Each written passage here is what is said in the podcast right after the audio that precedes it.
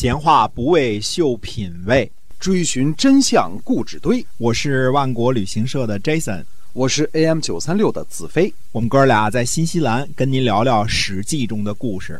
各位亲爱的听友们，大家好，欢迎继续收听《史记》中的故事，是由新西兰万国旅行社的 Jason 为您讲的。我们这个万国旅行社呢，是新西兰的一个已经有二十二年的本地的旅行企业啊，也是携程网唯一没有差评的这样的呃一家企业。您可以搜索一下我们的公众号啊，关注一下。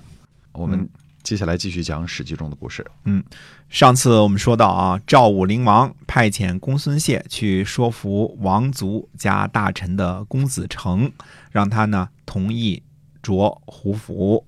公子成呢再拜之后说：“臣已经听说君王改穿胡服了，但是呢，因为臣卧病在床，不能屈啊，就是不能小跑啊哎，这个呃不能屈也不能跑，走叫跑，嗯、屈叫小跑，嗯。嗯，步叫走。啊。这个古代这几个动词儿说说啊，所以我们没有早一些呢进言。现在呢，君王的命令下来了，我哪里敢不尽呃竭尽忠诚呢？嗯陈廷说呢，中原是聪明有远见的人居住的地方，是万物财用聚集的地方，是圣贤实行教化的地方，是仁义施行的地方，是运用诗书礼乐的地方，是东夷西戎南蛮北狄所向往的地方啊。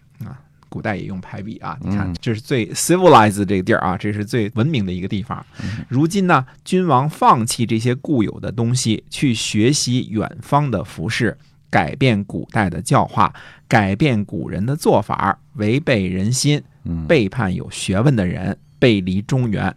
希望君王您能思考这方面的事情。公子成的这个语语气呢，说话还是比较客气啊，嗯但是中心思想就是什么呢？你赵武灵王这就是离经叛道，当然不能这么说啊，这个嗯臣对君嘛。使者呢回报给赵武灵王，赵武灵王说呢，哎，我确实听说叔叔呢病了，于是呢就登门前往，自己去找公子成。然后赵武灵王对公子成说呢，所谓的服装就是方便穿的，嗯所谓的礼就是方便成事儿的。所以圣人呢，观察以往，因地制宜，按照事物的本源制定礼。要是有利于人民呢，让国家富裕，披发纹身，两臂交叉站立，左一襟儿掩住右一襟儿，这是欧越那边的习惯。染黑牙齿，脑门上刺绣花卉，涂上丹青，呃，用鲶鱼皮做帽子，缝纫粗书，这是吴国的风俗，苏州的风俗啊，他们这风俗，这风俗。嗯。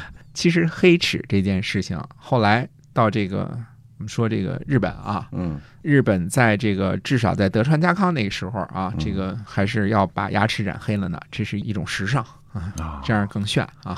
哦 那个？呃，五十大名什么之类的，现在不太流行，现 现在都往白了染。对 对对，呃，当时最早这个谁，那个德川家康投奔的那个金川议员，就是啊喜欢染齿啊啊，这是京都的风俗，而且啊是从皇上那传来的啊，所以这个呢是吴国的这个风俗，他们的礼节服饰不一样，但是为了便于做事的原则呢是一致的，所以和以往不同的。就是交易改变，事情不一样啊，这个礼仪呢也不同，所以圣人做事的这个方法是呢，只要有利好，就用不同的方法；只要对事情有利，就使用不同的礼。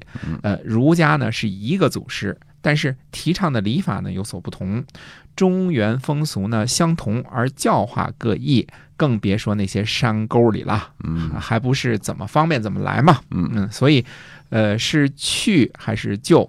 智者呢也没有统一的标准，远近的服饰呢，圣贤也无法强求一致，穷乡僻壤多异俗，不同学派呢多分辨，不知道的也不怀疑，和自己不一样的呢也不非难，这才是无私心追求美好善良啊。刚才呢，呃，清所说的是习俗，我所说的是治理习俗。嗯，我们国家呢，东边有黄河，渤水、洛水，啊、而不使用舟楫。从常山至代郡和上党呢，东边有燕国、东湖，西边有楼烦、秦国和韩国，没有骑射的武备。所以寡人呢收集舟船，让人在水边居住，以守黄河和渤水洛水，改变服装，练习骑射，以防备燕国、三胡和秦国与韩国的边境。先主赵简子呢不拥塞晋阳，所以可以直通上党。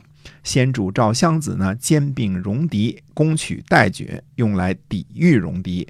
之前呢，中山国依靠着齐国的强大，侵略我们的土地和人民，引水围困好义。如果不是社稷神灵保佑，好义几乎不保。先王愤怒，这个仇还没有报。现在胡服骑射。近处可以守护上党，远处可以报复中山国。而叔父为了顺从中原的风俗，宁可违背赵简子、赵襄子的意愿，为了怕担负改变服装的恶名，而忘记国家的耻辱，非寡人所望于先生。软也有，硬也有啊。讲理说的很客气，但是把话都说明白了。公子成呢，再拜其手，说是臣下愚钝。没有了解君王的谋划，所以才敢说了一些世俗的话。现在如果要继承赵简子、赵襄子的意志，顺从先王的这个意志，臣哪敢不听从命令啊？于是就接受了赏赐的胡服。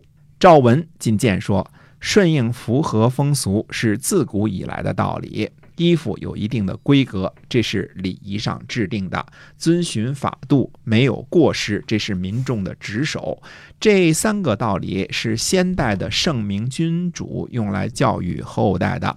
如今呢，君王放弃这些，西用远方的服饰，改变古代的教化和道理，希望您慎重考虑这些事儿。赵武灵王回答说呢：“您说的都是世俗之见，一般的百姓沉迷于习惯和风俗，有学问的人呢沉迷于所见所闻。这两种人都是依从政令条文办事儿和做官的，不是高瞻远瞩、讨论国之根本原则的人。再说夏商周服装各不相同，可是都成就了王业；五霸教化不同，可是。”都可以在天下推行政令。聪明的人呢，制定教化；愚笨的人呢，把它看成一成不变；贤明的人呢，议论改变风俗；不贤明的人呢，居于惩罚。那些被依附形式所制约的人，不值得和他们讨论心里的话。拘泥于习俗的人呢，不能明白高远的意志。所以，形式、风俗和利益都要变化，这才是圣人之道。承接教化而行动，遵循法律，没有私心，这是人民的职责。聪明有知识的人呢，能随着见闻改变，通达礼仪的变化，能够跟着时事的发展呢一起变化。所以自己呢修行不等待别人，治理今天呢不靠古人。先生，您还是不要多担心了，嗯，驳回去了啊。赵造呢也进谏。说胡服呢，就是祈福淫志、邪僻的习俗乱民，所以拥有国家的人呢，不穿奇装异服；忠言的人呢，不接近夷蛮的行为。赵武灵王回复说呢，说圣人兴起的时候，不是靠着因循而旺的；夏朝和殷商衰败的时候呢，死守谷里却灭亡了。如果说祈福就是淫志，那。邹鲁之乡，这是孔夫子和孟夫子的地方啊。说邹鲁之乡就没有坏人啦，吴国和越国就没有优秀的人才了。嗯，不一定啊。哎，对，您说的这个仿古的这个话呀，治理不了今天。先生您呢，不要再回来说同样的话了。嗯，看来这个怎么说呢？连篇累牍的这些个老旧的言辞啊，着实让赵武灵王呢，确实是费尽了口舌呢去解释。赵武灵王呢就。一一的予以说服，所以这一些个话呢，我们能看出来啊，就是赵武灵王这个人，他的这个怎么说呢？三观挺正的，而且呢，他还懂得一些个哲学上这个思辨的这个道理，对吧？不是一成不变的啊，对的，嗯，哎，他懂得变，而且呢，懂得这个举反例，把你的这个命题给驳下去啊。当然，他是君主嘛。说话就更强有力一些，但是这个人也是有一些个哲学思辨的能力的，大家看得出来啊，是个辩才啊，说的非常的清楚，把事情啊，就是要改变穿衣服和学这个胡人这个呃骑马射箭这些个东西。那么大臣呢，显然几乎是啊不想变的，对吧？对，哎，一二三啊，这个都是不想改变的。那么，到底这个胡服骑射这个事情能不能够实行下去呢？那么说，到底其他的大臣会不会还有其他的意见呢？那么赵武灵王这个胡服骑射最后是怎么实现的呢？那么下个礼拜再跟大家接着说。嗯，好，今天我们这个史记中的故事呢，先跟您讲到这儿了。机票和旅游，还有讲史记，我们都是最认真、最专业的。好，我们下期节目再会。再会。